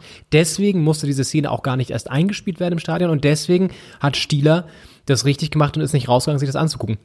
Wo ich dann aber auch sage, äh, sorry, also die, die, ihr habt da ungelogen, das waren wirklich fünf oder sechs Minuten lang, diese Szene analysiert im Keller. Und wenn ihr schon so lange braucht, um da irgendwie rauszufinden, ob es da diesen Kontakt eben gab, dann hat es ihn wahrscheinlich einfach nicht gegeben, weil wenn ihr das mit euren technischen Mitteln nicht rausfinden könnt, dann war es halt einfach mal ein irregulärer Treffer. So. Und dann spielt ihm noch die Ja. Szene vor, dann kann er sich das angucken und sehen, hm, ja, stimmt, sehe ich nicht, kein, kein Kontakt da, fertig. Aber irgendwie das jetzt so auszulegen, zu sagen, nee, nee, das haben wir schon richtig entschieden, weil bla bla bla, finde ich dann auch scheiße. Und wenn, wenn das so sozusagen der, der reguläre Ablauf sein sollte, dann ist der aber auch scheiße, weil ähm, du kannst ja nicht die Fans und die Spieler da irgendwie fünf Minuten stehen lassen, ohne zu wissen, Ja. worum es geht. Also, sorry, das war wieder eine absolute schlechte Leistung vom Videoschiedsrichter gespannt, das da im, im, im Kölner Keller gehockt hat. Ich finde auch ist die Frage, was, also wo liegt die Beweislast, sagt man ja, glaube ich, in, im, im Juristentum. Ähm, also was muss quasi nachgewiesen werden? Ich finde, es ist eine Abseitsposition, es sei denn, jemand war noch nachweislich dran. Also jemand vom Gegner. Ein, ein Paderborner in dem Fall. Und wenn man das nicht beweisen kann, dann war es halt eine Abseitsposition. Also wenn man nicht quasi den Nachweis erbringen kann, dass es kein, dass das Abseits aufgelöst wurde, weil der Pass nicht vom Dortmunder kam, dann ist es abseits. Und ich, ich finde, das ist falsch entschieden und schlecht kommuniziert worden. Und das hat sich dann sehr hochgeschaukelt und äh, Steffen Baumgart musste sich da sehr, sehr bemühen, nicht äh, ausfallen zu werden, glaube ich. Hat das, finde ich, sehr gut gelöst, hat gute Worte gefunden, auch deutliche Worte, auch äh, ist ein bisschen ins Fluchen äh, abge, abgeglitten, aber ich finde, das war auch verständlich direkt nach dem Spiel. Und äh, hat das, finde ich, sehr gut rübergebracht, äh, was da in ihm vorging und auch wie er es gesehen hat und auch die Tatsache, wie, also wie, er hat ja, er hat sich ja quasi die Bilder angeguckt nach dem Spiel äh, im Interview und hat er vorher auch gesagt, ich gehe da ganz unvoreingenommen rein und ich weiß jetzt noch nicht, wie es war genau, ähm, fand es schwierig, was der Schiedsrichter mir gesagt hat und sieht es dann einmal und sagt sofort, das ist ein Skandal, das ist eine, eine Sauerei. Äh, und es ist auch wirklich nicht zu begreifen, warum der Schiedsrichter auf dem Feld sich das nicht angeguckt hat. Ja, er hat ja auch gesagt, er befürwortet ja sogar den Videobeweis, weil er sagt, es macht den Fußball gerechter.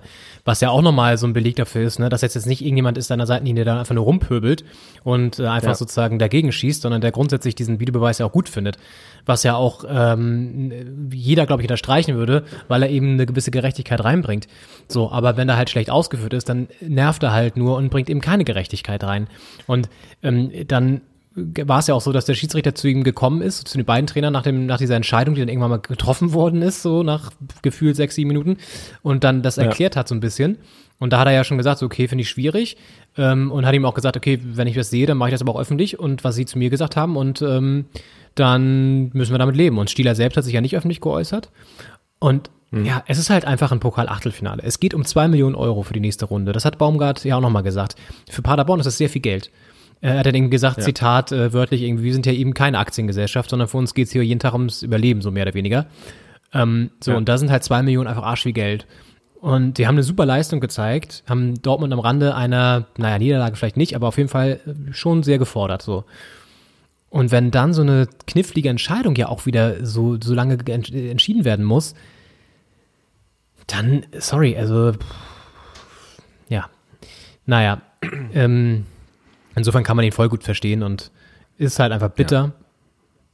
Ja. Und ja, war das Pokal aus für Paderborn, das glückliche Pokal weiterkommen für Borussia Dortmund. Damit sind wir hier im großen Pokalkomplex hier bei eurem internationalen Fußballfrühshoppen am Sonntag. Draußen schneit es weiter. Es ist nochmal ähm, so, so, so eine zweite Front jetzt hier gerade, äh, zieht das hier gerade rüber. Ja. Über Ja, Karlshorst. es war schon, es war schon hier auch komplett weg und jetzt ist es wieder äh, doch deutlich schneekugelig draußen. Ja. Also bin mal gespannt, wie viel am Ende dann wirklich liegt an manchen Stellen. Ein Spiel ist schon zum Opfer gefallen heute tatsächlich am Sonntag. Bielefeld gegen Bremen wird nicht stattfinden, denn in Ostwestfalen hat es wohl richtig doll geschneit. Wenn man sich die Bilder auch anschaut, kann man das durchaus Ja. nachvollziehen. Ähm, und Schneegestöber gab es unter der Woche jetzt im Pokal eher weniger. Schlechtes Wetter teilweise auch. Aber das jetzt als Ausrede zum Beispiel zu nehmen in Essen dafür, dass Leverkusen sagt, hey, hier war so schlechtes Wetter, wir konnten einfach gar nicht gewinnen. Nee, nee, nee, das war schon eine Riesensensation. Regionalligist Rot-Weiß Essen schmeißt Bayern 04 Leverkusen, den Champions League Aspiranten aus dem Wettbewerb mit einem 2 zu 1 nach Verlängerung. Also da haben wir, ja- wir haben ja vorher so ein bisschen über Überraschungspotenziale gesprochen. Ja. Das haben wir, glaube ich, nicht auf dem Schirm gehabt, dass das äh, dann diese Überraschung gibt. Ist immer die große Frage, wenn man über im Vorfeld der DFB-Pokalspiele über die, das, das Potenzial von Überraschungen redet. Da wird ja meistens, äh, sagt man ja, wo ist quasi die größte Chance, dass der Underdog gewinnen kann. Es war zum Beispiel, die Hertha hat ja in der ersten Runde dieses Jahr schon den DFB-Pokal vorzeitig verlassen, äh, aus äh, weil sie einfach die, die äh, Videoschiedsrichterentscheidung da in Paderborn äh, abgelehnt hat. Haben sie in der ersten Runde schon beschlossen, dass wir bei diesem Wettbewerb nicht mitmachen wollen dieses Jahr. Ähm, und das war ja auch eines der Spiele gegen Braunschweig, wo am Anfang gesagt wurde, dass es, es hatte großes Potenzial für eine Sensation. Da ist natürlich dann auch das Potenzial am größten, aber die Sensation ist dann am kleinsten. Also, weil ich meine, dass Braunschweig Hertha rausschmeißt, ist ja nicht ansatzweise so eine Riesensensation, wie das Essen Leverkusen rausschmeißt. Und natürlich äh, das, das größte Sensationspotenzial, das Potenzial der größten Sensation in dem Sinne, äh, hatte Essen Leverkusen. Aber die Wahrscheinlichkeit war natürlich sehr gering. Und trotzdem hat der Underdog es geschafft. Und sogar, also ich glaube, die hatten, stand ja 1 zu 1. Und äh, ich glaube, die Hoffnung von Essen war, äh, ins Elfmeterschießen sich zu retten. Und die Hoffnung Leverkusener war, das zu verhindern. Und dass dann Essen das in der Verlängerung noch mit dem 2-1 quasi für sich entscheiden konnte, das war schon eine große Sache. Und ich meine, der Boden war, glaube ich, eine Zumutung, der Rasen. Aber darauf darf man jetzt auch nicht alles schieben. Und ähm, ist nun mal kein Bundesliga-Rasen. Ich meine, es ist ja ein, ein ziemlich großes Stadion. Ich meine auch, die haben einen, also als es noch Zuschauer gab, bevor Corona kam, ähm, glaube ich, äh, der, also ein Viertligist mit einem Zuschauerschnitt im fünfstelligen Bereich. Also es ist auch ein Verein, der immer noch die Fans anzieht, der zwar sportlich nicht mehr an die, an die glorreichen Zeiten anknüpfen kann aktuell, aber zumindest was die Fanunterstützung angeht, äh, ist das immer noch äh, eine Riesensache und das ist natürlich ein Riesenstadion für die Viertelliga. Aber der Rasen war unterklassig, glaube ich. Äh, aber trotzdem muss man sich da beweisen. Das ist auch Teil des Pokal, des Pokals. und äh, ja, das ist Leverkusen nicht gelungen. Riesending. Ja. Sie hörten einen kleinen Exkurs am Anfang hier über die Sensationspotenziale im deutschen Vereinspokal, meine Damen und Herren, von, vorgetragen von Dr. Henning Schneider. Äh, ähm, ich glaube, die Geschichte des Spiels ist vor allen Dingen auch die, dass Leverkusen einfach sau viele Chancen hatte in der regulären Spielzeit, sie einfach nicht reingemacht hat, weil der Torwart von Essen da auch einfach äh, sensationell gehalten hat. Und ja. dann auch noch, ich glaube, zweimal Pfosten, zweimal Latte oder so. Also wirklich, also Chancenübergewicht en masse. Dann rettet sich Essen Ja. in die Verlängerung. Leverkusen schafft dann endlich mal das Tor zu schießen. Und dann gleicht Essen aber relativ postwendend aus und schafft es dann auch noch das 2-1 zu machen. So, und das ist natürlich Wahnsinn. Also, ja, das sind die schönen kleinen Geschichten, die der Fußball dann doch noch schreibt, auch wenn er sonst sehr versaut und verhunzt ist mittlerweile. Aber ähm, das sind halt die schönen Wettbewerbe im Unterschied zum Weltpokal. Ähm, sind das jetzt hier die, die, die, die äh, schönen Wettbewerbe, die, über über die man sich freut. Und die Essen jetzt hier eine Runde weiterträgt, rein ins Viertelfinale. Da haben sie auf jeden Fall auch Heimrecht als Regionalligist. Und ich sag mal so, da ja, äh, wird es jetzt für jeden, der da hinkommt, nicht unbedingt einfach werden. Ähm, und es sind ja noch ein paar andere Underdogs im Rennen. Zum Beispiel Holstein Kiel. Setzt sich da im Ja. Elfmeterschießen durch, wieder mal, in einem Elfmeter-Drama Ja, wirklich. gegen Darmstadt. Alter Schwede, ey. Also, das war auch schon wieder Wahnsinn. Ja, haben ja beide mit einem Verschossenen gestartet. Äh, dann dann lief es bei beiden gut. Dann, also hat Kiel schon einmal die Chance, alles klar zu machen mit dem Elfmeter, versiebt den dann. Und dann kann sowas ja auch schnell kippen. Ähm, aber sie haben nochmal die zweite Chance bekommen und das dann äh, genutzt und sind am Ende jetzt zweimal mit Elfmeterschießen weiter. Natürlich zweimal auch über die volle Distanz. Das äh, kann Körner kosten im Aufstiegsrennen da in der zweiten Liga, äh, aber ist natürlich ein super Ding, für Kiel so weit zu kommen. Und es sind ja auch mit Regensburg äh, ist ja auch noch ein Team im Rennen, das äh, jetzt schlagbar ist. Ich meine, die Bayern sind schon raus. Muss man gucken, wie weit man da kommen kann als Essen oder Kiel. Da geht definitiv was, mehr als in anderen Saisons, weil es einfach die großen Clubs Leverkusen auch raus, Bayern raus, du sagst es, Hertha raus. Also äh, da, kann es, da geht's richtig jetzt, da geht's richtig rund. Nee, aber äh, vor allen Dingen für Kiel ja auch irgendwie so, ein so ein krasses Wechselbad der Emotionen. Denn, denn äh, du, du hast da irgendwie Bayern im Pokal, schlägst die und dann kommt Darmstadt irgendwie und äh, du gehst auch gegen Darmstadt dann noch ins Elfmeterschießen. Also das ist schon echt irgendwie Wahnsinn. Und ich habe dann hier, ja. weil es natürlich nicht live übertragen wurde im Free TV, habe ich dann den Radiokommentar schnell angemacht auf NDR 2, als klar war, dass das ins, ins Elfmeterschießen geht, das Spiel. Und der ja. Kommentator ist das eine oder andere Mal ein bisschen ins Stolpern gekommen ne, bei den ganzen Schützen und äh, beim Schildern des Elfmeterschießens. Ich glaube, da hat er sich nicht so ganz drauf vorbereitet. Und war dann immer so, und, äh, nein, und ähm, ja, das gibt's doch gar nicht, ohne zu sagen, ob das Ding jetzt drin war oder nicht. Man konnte es natürlich erahnen dann immer, aber hat dann immer so vergessen zu sagen, ob das jetzt drin war oder nicht, äh, der, der Schuss. Ja. Äh, ja, waren ja auch ein paar Elfmeter dann am Ende.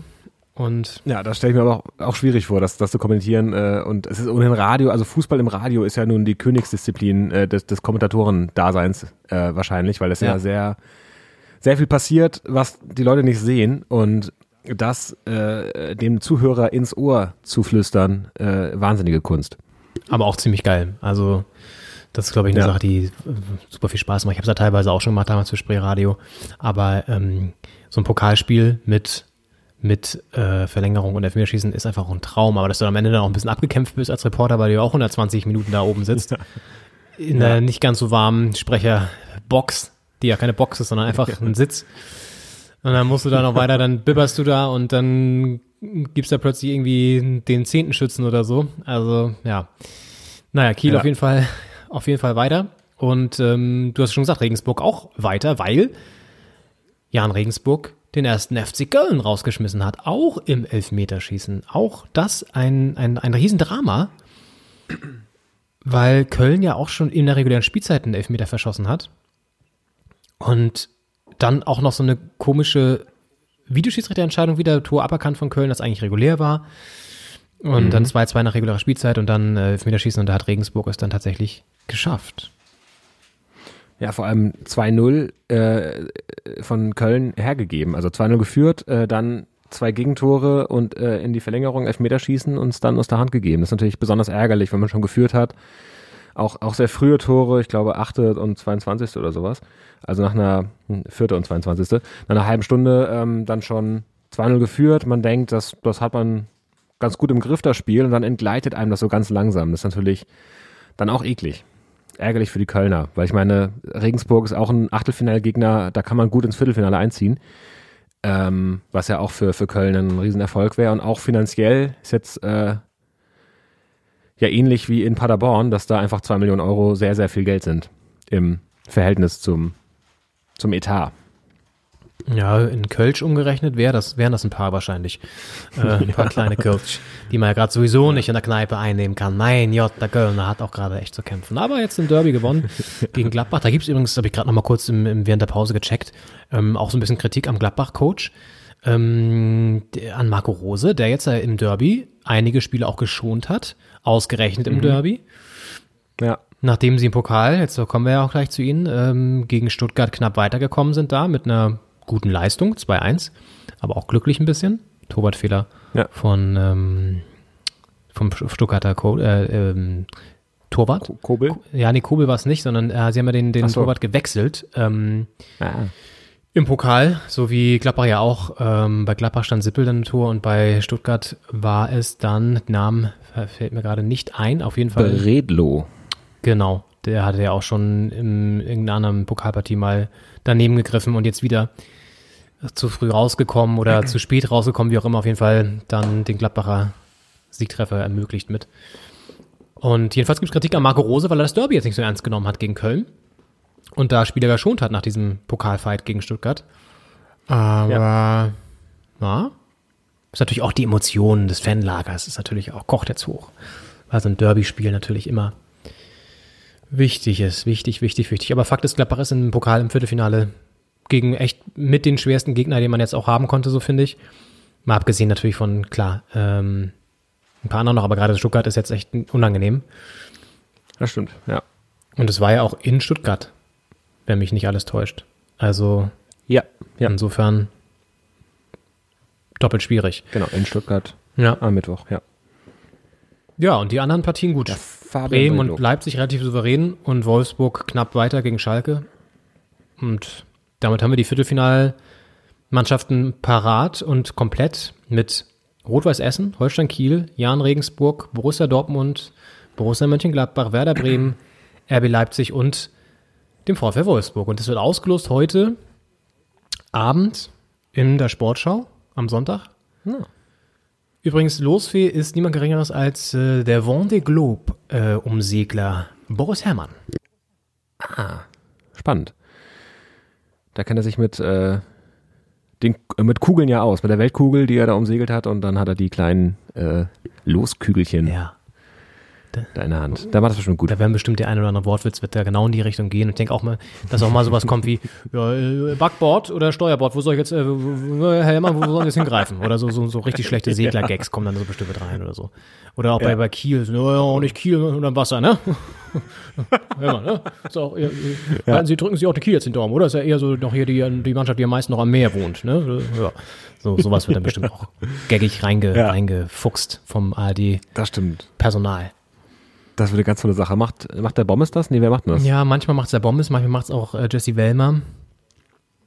Die hat unter der Woche Mal gucken. übrigens ist den ja- Pokal auch kommentiert mit Gladbach äh, in Stuttgart, also als äh, moderiert, die Zwischenblocks immer. Mit Ja. Basti Schweinsteiger. Und ich weiß nicht, ich finde manchmal ist es mir alles auch ein bisschen zu flapsig, so gerade bei ihr so. Auch äh, ARD ist ja manchmal auch so ein bisschen, neigt ja dazu, auch mit Optenhöfel immer so ein bisschen sehr lustig zu sein. Ja. Und bei ihr ist es mir auch schon in, im Sportstudio manchmal zu oft so zu lustig. Und dann denke ich mir immer so, da jetzt nochmal die Kurve zu kriegen, manchmal.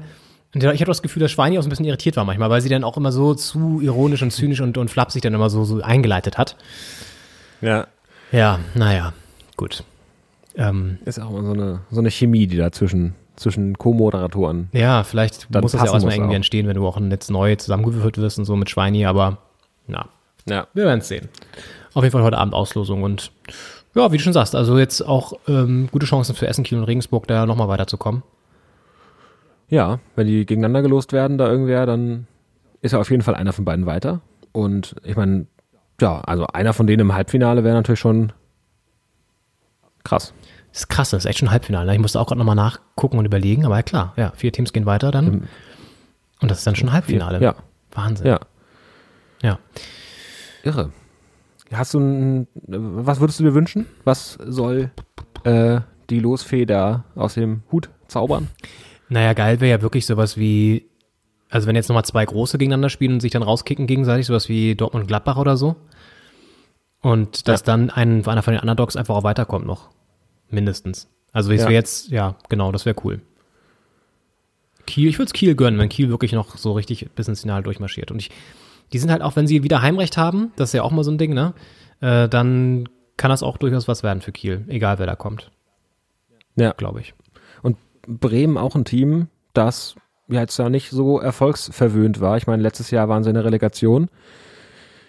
Ähm, auch wenn die ins, ins Halbfinale vom DFB-Pokal schaffen oder ins Finale, das wäre eine, eine große Sache in Bremen. Mhm. Also es ist viel dabei. Auch Leipzig ein Team, die haben ja noch keinen Titel groß gewonnen. Ähm, wäre mal eine Saison, wo Leipzig einen Pokal gewinnen könnte.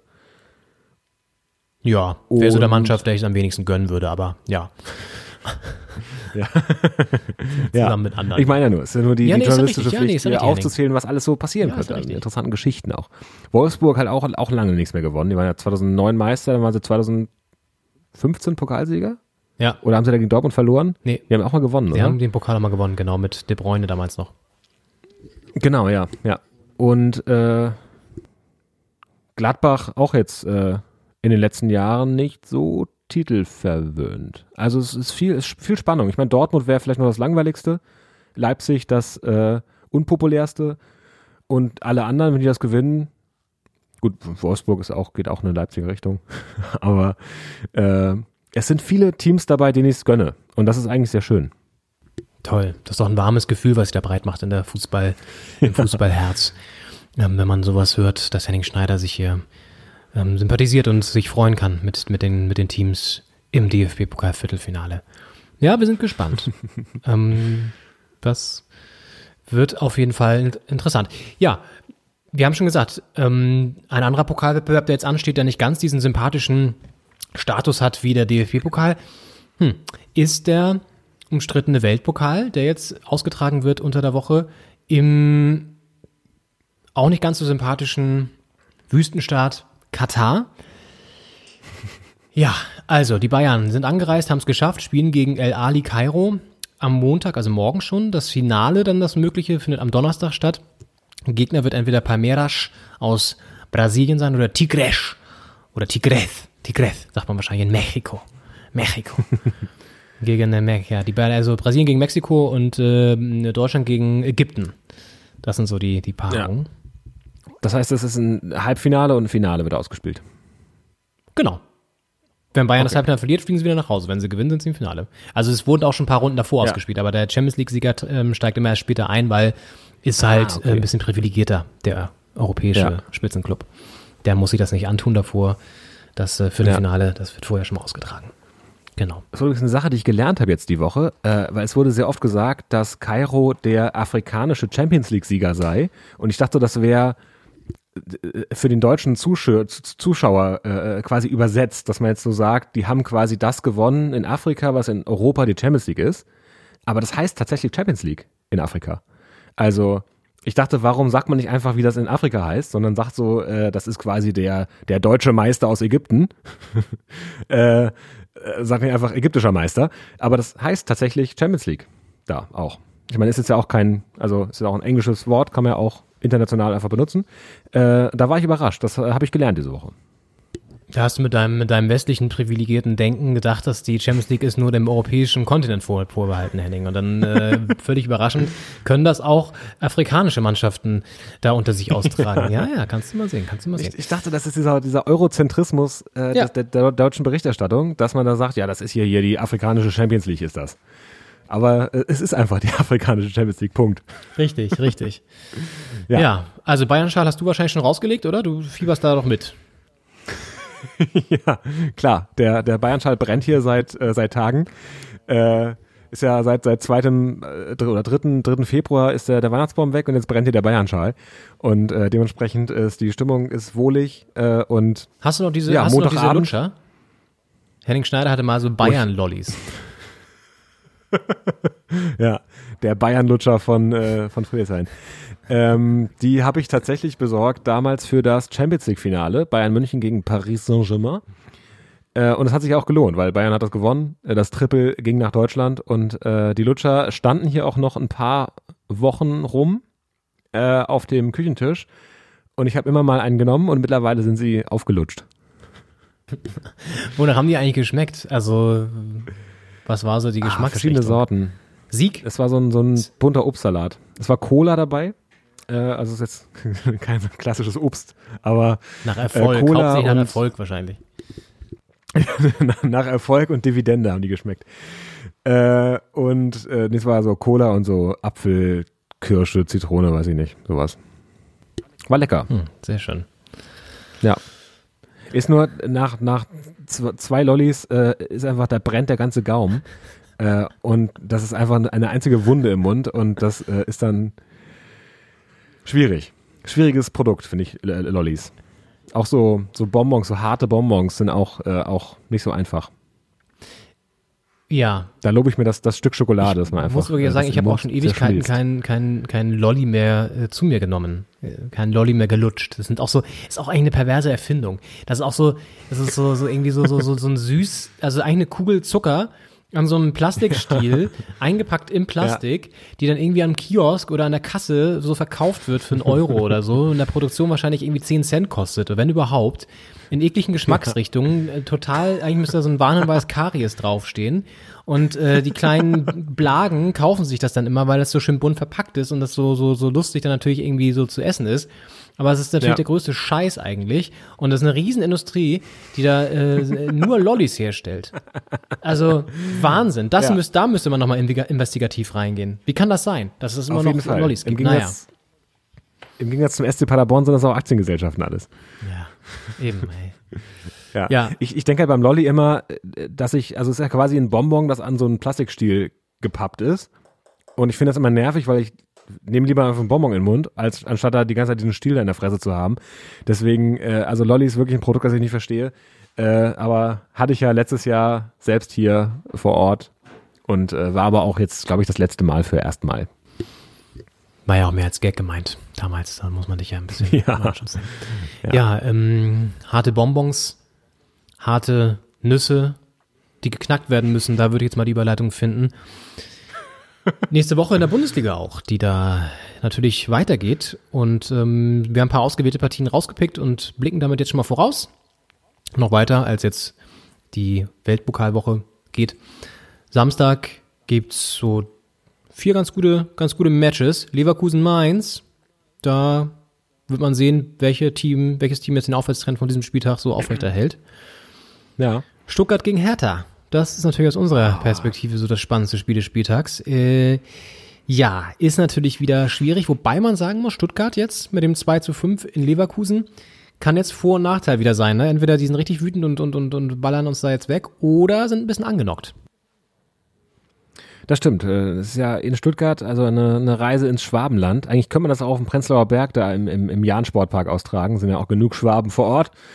Äh, aber natürlich wird das äh, im Original äh, Gottlieb-Daimler-Stadion, das ja auch wahrscheinlich seit Jahren nicht mehr so heißt, äh, in Stuttgart Hat sich- ausgetragen. Ja, hat sich ein bisschen verändert, Name Mercedes-Benz Arena heißt sie jetzt, glaube ich. Glaube ich, weiß ich aber gerade auch nicht. Kann auch sein, dass Ja. sie immer noch Gott die Donnersteine heißt. Ich äh, rede du mal weiter, ich recherchiere das mal nach in der Zwischenzeit. Nee, das heißt, glaube ich, nicht mehr Gottlieb-Daimler-Stadion. Ich habe mal mit zwölf oder so, habe ich die Bundesliga-Stadien auswendig gelernt. Und ich habe zwei Sachen nicht bedacht, nämlich einmal, dass Vereine nicht ewig in der Bundesliga bleiben, äh, die, die damals in der Bundesliga waren und es heute nicht mehr sind. Und neue Vereine natürlich dazukommen, weil äh, es ja immer 18 Clubs sind. Und ich habe auch nicht bedacht, dass ein paar Jahre später der Trend äh, sich Bahn brach, dass die äh, Namen der Stadien verkauft werden an Konzerne und das jetzt nichts mehr äh, so heißt, wie es früher mal hieß. Weil du in deinem naiven jungen Glauben gar nicht an diesen Ausverkauf gedacht Nee. hast, natürlich. Völlig zu Recht. Ich war Kommu- Kommunist damals. Heißt wirklich übrigens Mercedes-Benz Arena. ja, So wie das äh, die klingelt auch ein Glöckchen. in Berlin gibt's ja auch die Mercedes-Benz Arena. Ähm, Stimmt. aber es ist Da kein Fußballstadion. Fußballspielen schwierig, aber Das ist richtig. Ja, ja aber auch schön, danke für diesen Karlauer nochmal ähm, aus Prenzlauer Berg und Schwaben ähm, Hinsicht. Das- Das, nee, wirklich, also Ja. Schön, schöner Karlauer. Und übrigens, äh, wir haben ja vorhin über so, so Spielansetzungen geredet. Ähm, Bielefeld gegen Bremen fällt ja aus. Und eine andere Spielansetzung, die jetzt immer noch kipplich war, war ja die Champions League Partie zwischen Liverpool und Leipzig, weil es gibt ja ein Einreiseverbot für Liverpool und deswegen ähm, konnten sie das nicht stattfinden lassen, so wie sie es wollten. Und ähm, jetzt muss das Ganze verlegt werden und es soll wohl in Budapest stattfinden jetzt. Ach, ach schön. In Budapest findet das Ganze statt. Die Frage, wie das, jetzt, wie das so verhandelt wird. Also wer schlägt da jetzt Budapest Ja, vor? ke- keine Ahnung. Ich glaube, da Also- geht es einfach um irgendein Land, was nicht so ganz so weit weg ist und wo man dann irgendwie hin kann. Nicht so, nicht so viele Fragen stellt bei der Einreise. Ja, so ungefähr. Äh, alles auch irgendwie Ja, merkwürdig. spannend. Ja, Und eine schöne Stadt Budapest. ja vor allem für Ja, Leipzig auch jetzt ein Auswärtsspiel. Da hat Nagelsmann ja auch schon abgekotzt. Ja. Und in, in Liverpool kann das stattfinden oder findet das dann äh, Ja, das weiß ich auch noch nicht genau. Also ich glaube schon. Ich glaube in Liverpool, beziehungsweise da soll es vielleicht dann in London stattfinden. Oder. Ach, das ist alles irgendwie merkwürdig. Man weiß es nicht. Deswegen, wir bleiben jetzt erstmal hier in Deutschland, Stuttgart, Hertha in Stuttgart. Da die Chance für Pardadei, den ersten Sieg jetzt wieder zu feiern. Ich glaube, das könnte gelingen, weil Stuttgart gerade auch Ja. so ein bisschen, wie gesagt, hadert. ist ja nur ein Aufsteiger, ne? Ja, du wieder mit deinem Ist Aufsteiger. halt- Das hat uns schon mal nicht gut getan hier. Ähm, aber jetzt, naja, guck mal, ich Ja. meine, Pokal verloren, jetzt gegen Leverkusen verloren, aber ja, mal abwarten. Heimstark sind sie auch nicht unbedingt, haben ja erst letztens den ersten Heimsieg gefeiert. Könnte was gehen für die Hertha. Wäre wichtig, definitiv. Ja. Dann Dortmund-Hoffenheim. Auch ein wichtiges Spiel für Dortmund, Ja. um den Anschluss Könnte nicht zu auch- verlieren. Könnte auch eine, eine gute Partie werden. Ist äh, vielversprechend. Ja. Hängt auch ein bisschen davon ab, wie Hoffenheim sich heute schlägt natürlich auch, aber die sind ja auch erstmal so von allen möglichen Sorgen befreit, schwimmen da irgendwo im Mittelfeld der Liga. Also, ja, ist noch nicht ganz von allen Sorgen befreit, aber jetzt nicht so sorgenvoll wie Hertha. Mhm. Und dann das Abendspiel ist Union gegen Schalke. Boah, auch ganz Schmuck. Ja. Ja. Sonntag dann das Spitzenspiel Wolfsburg-Gladbach. Tabellarisch gesehen Spitzenspiel. Und am Montag wegen Weltpokal dann Bayern gegen Bielefeld. Ja, das ist, äh, mal gucken, ob Bielefeld da gegen den Weltpokalsieger, den amtierenden Weltpokalträger antreten muss. Es war ja damals, ähm, 2001 hat Bayern ja die Champions League gewonnen äh, gegen Valencia und ähm, danach haben sie ja gegen St. Pauli verloren in der Bundesliga, als St. Pauli Bundesliga gespielt hat. Und da hat St. Pauli ja diese legendären T- T-Shirts gemacht mit Weltpokalsieger, Besieger. Ähm, als sie, weil die ja 2002 den Weltpokal gewonnen haben, die Bayern, also im, Jahr nach dem Champions League-Sieg und in dem Jahr 2002 dann, glaube ich, auch gegen äh, St. Pauli verloren haben. Das heißt, äh, Bielefeld hat da jetzt auch die Chance, Weltpokalsieger, Besieger zu werden. Und ich glaube, das ist auch so ein Verein, jetzt nicht ganz so kultig wie St. Pauli, aber trotzdem, die hätten auch Potenzial, da, da lustige T-Shirts zu machen oder zumindest einen Social-Media-Post aus der, aus der äh, Marketingabteilung. Erstmal müssen sie sich aus dem Schneechaos befreien, dann Ostwestfalen. Hier geht's auch munter weiter. Und äh, be bevor wir sozusagen den Anschluss an die ins Internet hier noch verlieren, wer weiß, ob die Leitungen hier zusammenbrechen, wenn es weiter so schneit, würde ich sagen, Ja. ähm, machen wir an dieser Stelle Schluss für heute. Doppelspitze der Fußball-Podcast, Folge 60 ist hiermit offiziell beendet und ähm, ja, wir schauen, was die Woche bringt und sehen uns dann und hören uns dann nächste Woche wieder und schauen dann, ob der Aufwärtstrend spielerisch bei der Hertha jetzt auch sich in Punkten widerspiegelt und wie es weitergeht in Dortmund und ähm, auch in Gladbach jetzt nach dem Derby, nach der Derby-Pleite. Ja, und schauen, ob Ja. der Bayern, der, der Bayern, der FC Bayern, die bayerischen Lutscher, mh, auch ein schöner ähm, T- Sendungstitel eigentlich. Da können wir mal ein bisschen rumwerken noch. ähm, Ja. äh, ob die dann den Weltpokal tatsächlich geholt haben. Ja, Henning, ich wünsche dir noch einen schönen Sonntag. Euch da draußen natürlich auch. Ja. Ich dir auch, Leon. Und dann, dann hören wir uns nächste Woche wieder. Hören wir uns nächste Woche wieder in aller Frische. Bis dahin, macht's gut. Ciao. Macht's gut. Ciao.